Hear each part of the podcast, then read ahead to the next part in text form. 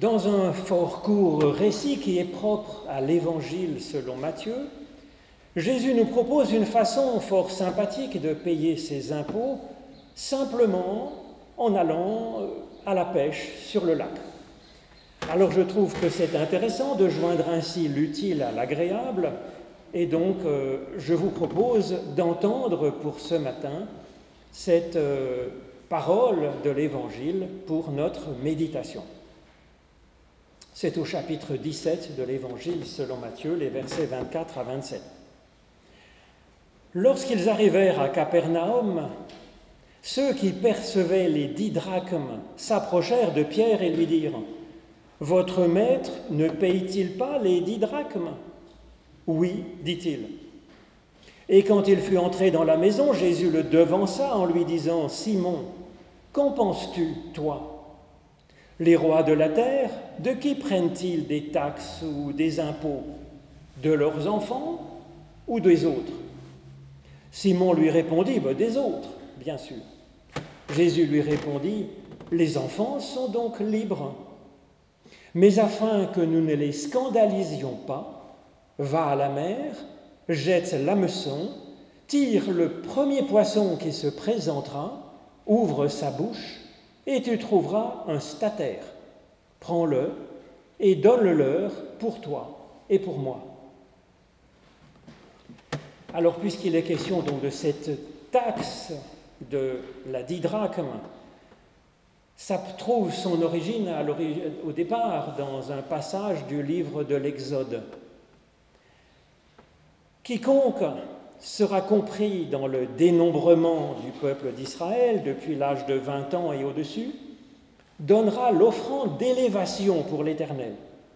Le riche ne payera pas plus, et le pauvre ne payera pas moins qu'un demi-cycle d'offrande d'offrande d'élévation pour l'Éternel, afin de faire l'expiation ou le rachat, l'achat de leur personne. Tu recevras des Israélites l'argent de ces expiations et tu l'emploieras au travail de l'attente de la rencontre. Alors dans l'Exode, c'était une taxe unique une fois, Néhémie, avec le roi Esdras, des siècles plus tard, va instituer une taxe annuelle, tant qu'à faire, pour le temple. Et c'est cette taxe que, euh, qui était demandée donc à Jésus et à Pierre comme résidents de Capernaum.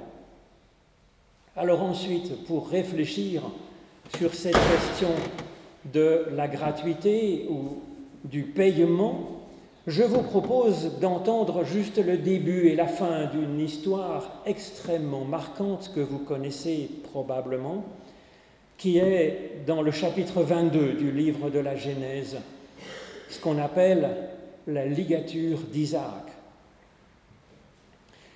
Dieu mit Abraham à l'épreuve et lui dit, Abraham, et il répondit, Me voici. Dieu lui dit, Prends ton fils, ton unique, celui que tu aimes Isaac, va-t'en au pays de Moria et là, offre-le en holocauste sur l'une des montagnes que je te dirai. Suit effectivement le récit d'Abraham qui part avec Isaac, qui va jusqu'à le lier, le mettre sur l'autel qu'il a construit.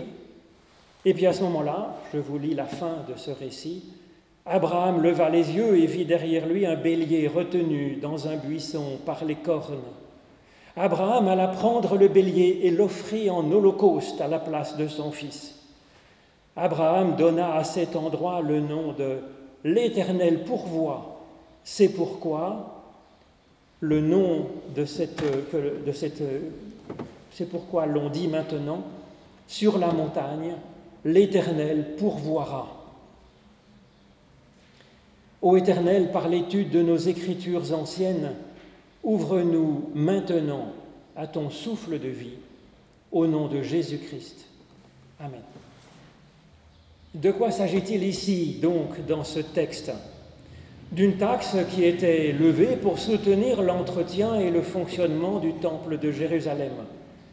Comme nous le voyons, il était apparemment possible de participer, de payer cette taxe ou de ne pas la payer. Nous savons par ailleurs, par Flavius Joseph et d'autres, que les hommes de la communauté importante des Esséniens avaient décidé de payer la taxe une fois dans leur vie et puis de ne plus payer la taxe annuelle. C'était donc possible de ne pas la payer. C'est peut-être pour ça que les percepteurs de Capernaum s'inquiétaient de savoir si Jésus allait payer la taxe. Car même si Jésus n'est manifestement pas un Essénien, qui était donc fort austère, alors que Jésus aimait rencontrer des gens, même des femmes, qu'il mangeait et qu'il buvait joyeusement, il n'était pas Essénien, mais son cousin Jean-Baptiste était de cette sensibilité, donc ça le rendait un peu suspect. Et puis Jésus était souvent assez critique vis-à-vis -vis des autorités du temple, alors peut-être déciderait-il de ne pas payer. Comme Jésus habitait souvent chez Pierre ou chez la belle-mère de Pierre à Capernaum, eh bien c'est à Pierre que les percepteurs s'adressent pour demander si Jésus payerait, avait l'intention de payer la taxe. Pierre répond bille en tête à la place de Jésus, ce qui est bien dans le style du bonhomme en fait.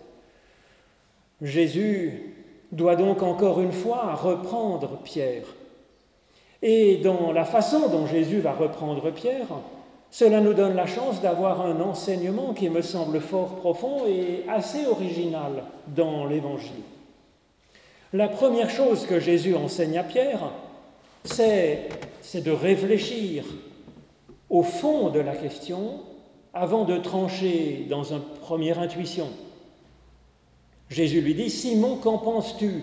Qu'en penses-tu, toi, au-delà des évidences? Cette axe ecclésiastique, effectivement, elle s'appuie sur des textes qui remontent à l'Exode.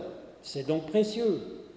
Elle a été ensuite reprise par Néhémie. C'était déjà, ça fait déjà des siècles et des siècles que cette axe était donc payée par les Juifs en Israël et même dans la diaspora. Mais Jésus dit à Pierre que le fait de payer ou de ne pas payer cette taxe mérite une réflexion personnelle de questionner cette évidence en profondeur en se sentant libre de sa propre opinion vis-à-vis de l'opinion générale.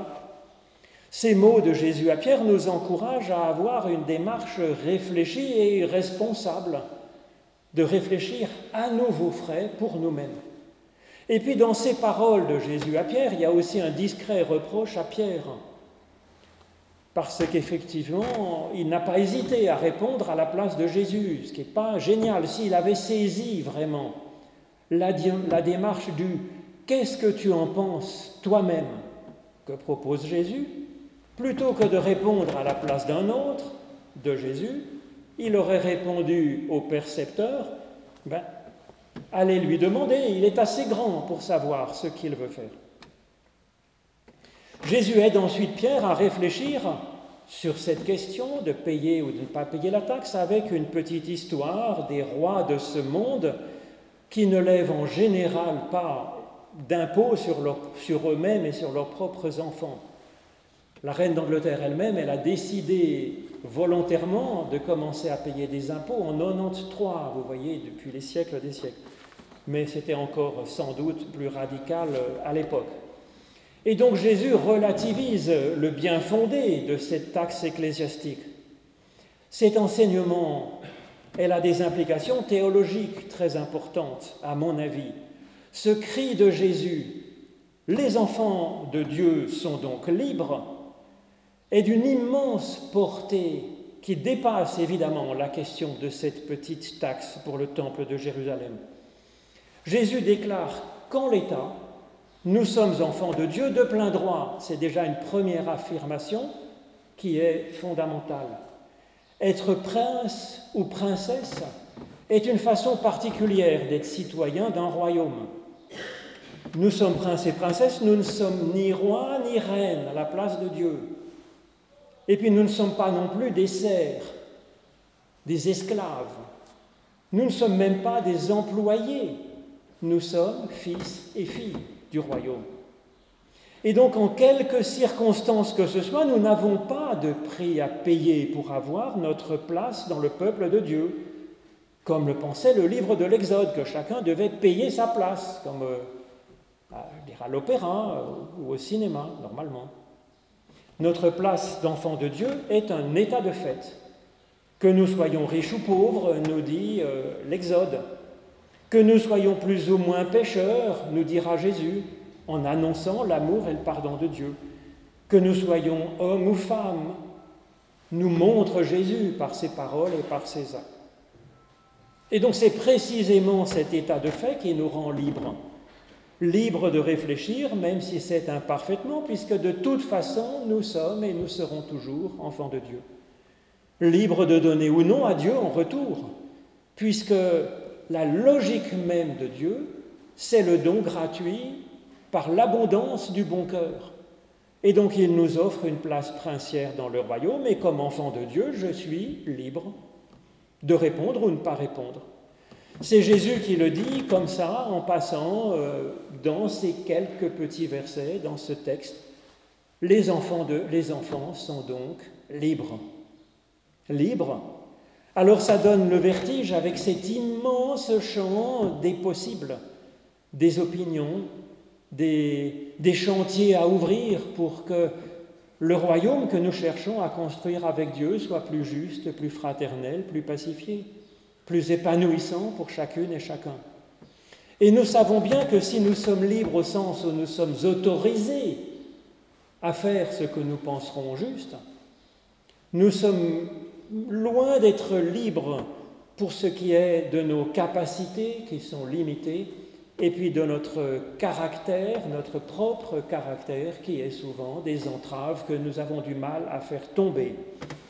Les enfants de Dieu sont libres, c'est donc une autorisation, et c'est un chantier en cours, une visée pour l'avenir, une promesse de Dieu pour nous personnellement. La question n'est donc pas de payer Dieu une taxe pour acheter notre droit de citoyenneté, notre dignité, ou pour acheter son pardon ou des bénédictions spéciales. À la place de cette logique-là, il y a l'Évangile qui donne la paix qui vient de Dieu.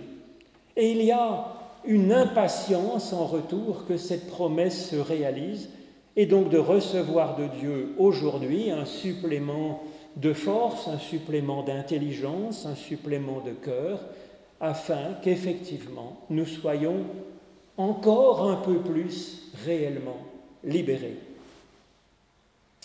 Alors pourquoi est-ce que Jésus paye donc la taxe? Ce qui le choquait profondément dans cette histoire, c'est que la taxe soit obligatoire et qu'elle soit soi-disant pour euh, avoir sa place dans euh, le royaume de Dieu, pour exister devant Dieu. Mais s'il s'agit de la payer volontairement, ben cela concorde alors à la logique euh, de, de Dieu lui-même, qui est celle du don gracieux qui vient du cœur. Ce changement de logique, c'est une question ancienne dans la Bible et une question si importante à la fois en théologie, dans ce qu'on appelle l'économie du salut, et à la fois aussi dans nos rapports humains, bien entendu. Certains pensaient que notre alliance avec Dieu était de type conditionnel. Dieu bénissant ceux qui suivent bien euh, la loi euh, fixée, la lettre de la loi, et puis punissant ceux qui ne filent pas bien droit. C'est ce que l'on peut lire, par exemple, à de multiples reprises dans l'alliance du Deutéronome. Et puis il y a une autre alliance, l'alliance avec Abraham, qui est différente. Elle est inconditionnelle. Dieu bénit Abraham et lui promet qu'il sera bénédiction pour une multitude. Abraham mettra seulement du temps à s'ajuster avec Dieu, mais il n'y a pas de prix à payer. Tout est donné au départ. Abraham va ensuite découvrir que ce n'est pas à lui de se sacrifier pour avoir la bénédiction de Dieu, qu'il a encore moins à sacrifier son propre fils, quelle horreur, c'est Dieu lui-même qui offre le mouton du sacrifice. Et c'est Dieu qui va appeler, rappeler à Abraham la bénédiction qu'il avait déjà donnée avant, en fait. C'est ce changement de logique que Jésus rappelle ici, passant du donnant-donnant, taxe contre bénédiction, à la logique de la bénédiction donnée et des fruits annoncés. Alors pour nous rappeler cet épisode central dans la saga d'Abraham, nous avons la chance d'avoir une citation de cet épisode sur la tranche de nos pièces de 5 francs depuis 1850. Dominus providevit. L'Éternel, il pourvoira. C'est une confession foi fondamentale dans la théologie de la grâce de Dieu. Il n'y a pas de taxe à payer, pas même une thune, pour être pardonné, ni pour être libéré, ni pour avoir le droit d'être enfant de Dieu, ni pour être béni par Dieu. Rien à sacrifier, ni notre avenir, ni notre espérance. Pourtant, Jésus appelle à donner. Ce n'est pas que ce soit rendu nécessaire par Dieu, puisque sa logique est du celle, du, celle du don gratuit. Si Jésus pense qu'il est bon de donner quand même, c'est de donner afin que nous ne les scandalisions pas. En grec, ce verbe scandaliser, ça n'a pas le sens banal que ça a en français de fâcher les gens. Le terme scandaliser, c'est un mot très théologique dans la Bible. Il signifie de scandaliser quelqu'un, c'est provoquer sa perte, provoquer son manque de foi, troubler sa relation à Dieu et donc avec la source même de la vie. Pour le reste, jamais Jésus n'a eu peur euh, de choquer les gens, euh, de les troubler avec des paroles ou avec des gestes qui lui semblaient utiles. Et donc en quoi le fait de ne pas payer la taxe ecclésiastique pourrait scandaliser les gens, provoquer une perte de chance au point de vue spirituel Eh bien c'est que cette taxe, elle allait à l'entretien donc du temple et du culte, c'est-à-dire la dimension collective de la religion. Or Jésus, il insiste énormément tout au long de ses paroles sur le côté individuel de la réflexion de chacun, de la prière personnelle, de la relation intime avec Dieu, afin que notre réflexion et notre prière soient la plus, la plus sincère, la plus libre, la plus authentique possible. Jésus insiste même que la prière du fidèle soit dans sa propre chambre, qui devient alors le lieu où Dieu se rend présent dans un sens, le temple. Alors si Jésus refusait, en plus, de soutenir le temple de Jérusalem, cela pourrait être pris comme s'il disqualifiait la dimension collective de la religion, de la recherche de Dieu. Ce qui ne serait pas bon, parce que même si la visée, c'est la relation intime et personnelle avec Dieu, chacun a Dieu, la dimension collective est néanmoins un exercice indispensable en aval, pour, euh, en amont pour euh, se, stimuler euh, mutuellement dans cette recherche de Dieu, et en aval pour faire corps ensemble par l'Esprit de Dieu et pour être au service les uns des autres. Jésus est certes un homme de réflexion et de prière dans son fort intérieur et dans la solitude de la montagne, comme on le voit souvent. Mais il est aussi un homme de foi qui s'exprime en public, un homme qui discute ardemment et un homme qui agit au nom de sa foi dans le monde. C'est donc comme une respiration une fois vécue dans l'intime et une action qui peut d'autant plus alors penser au salut des autres qui nous entourent que l'on n'a plus à se préoccuper à acheter notre propre petit salut éternel, ni à acheter les bénédictions courantes, puisque Dieu les donnera comme il le veut et comme il le peut, avec abondance. Jésus appelle donc Pierre à donner. Oui, mais ce n'est plus une taxe, car Dieu a déjà pourvu et que Dieu pourvoira encore. Jésus indique à Pierre ensuite une façon donc de faire pour ainsi payer notre écho. Il s'agit d'attraper ce que Dieu a déjà pourvu pour le donner nous-mêmes ensuite autour de nous, libéralement. Pierre était pêcheur de poissons, nous le savons, il avait une entreprise de pêche assez honorable sur le lac de Galilée qui leur aurait largement permis de payer euh, les dix drachmes, évidemment. Bon, Jésus non plus n'aurait pas eu de mal à payer puisqu'ils avaient une cagnotte pour aider les pauvres. Mais donc Jésus a appelé Pierre, qui était pêcheur de poison, à devenir pêcheur d'hommes, pêcheur d'humains. C'est ce que l'on voit dans le début de l'évangile selon Matthieu. Cela veut dire aller au-delà de la surface visible des gens, de l'écorce de l'humain, pour aller chercher ce qui est profondément humain au sens où Dieu l'entend, au fond même de chacun, c'est-à-dire ce qui est image de Dieu en nous, ce qui est libre, créateur et aimant. C'est donc le métier de Pierre, ce métier, de pêcheur d'humains qu'il est appelé à faire. C'est son métier qu'il est appelé à faire pour chercher par-dessus tout le trésor, nous dit Jésus, qui est dans la bouche de l'humain qu'il va rencontrer. Que ce soit cela, cette valeur précieuse qui est dans la bouche de ce qui est bon poisson dans l'autre, qu'il va pouvoir recueillir pour l'offrir et faire vivre les autres, plutôt que de scandaliser les autres en les abandonnant pour ne s'occuper que de son propre petit salut éternel ou euh, temporel, faire cette démarche d'aller à la pêche et chercher les bonnes paroles dans la bouche des autres. Et mais l'histoire s'arrête sur cette consigne que Jésus donne à Pierre. Le miracle lui-même n'est pas raconté, ce qui est unique dans tous les récits miracles de la Bible. Le miracle lui-même n'est pas raconté, alors est-ce que vraiment Pierre verra le miracle s'accomplir? Dans la Bible, quand une histoire reste ainsi en suspens, sur un trois points de suspension, c'est afin que nous écrivions la suite de l'histoire avec notre propre vie. Alors je suis persuadé que nous trouverons de l'or, de l'argent et des perles précieuses dans la bouche des personnes que nous aimons assez fort pour nous intéresser à ce cœur divin qui bat au fond de chacun. Oui, des trésors sont là pour faire vivre de cette vie divine qui est toujours un miracle inattendu.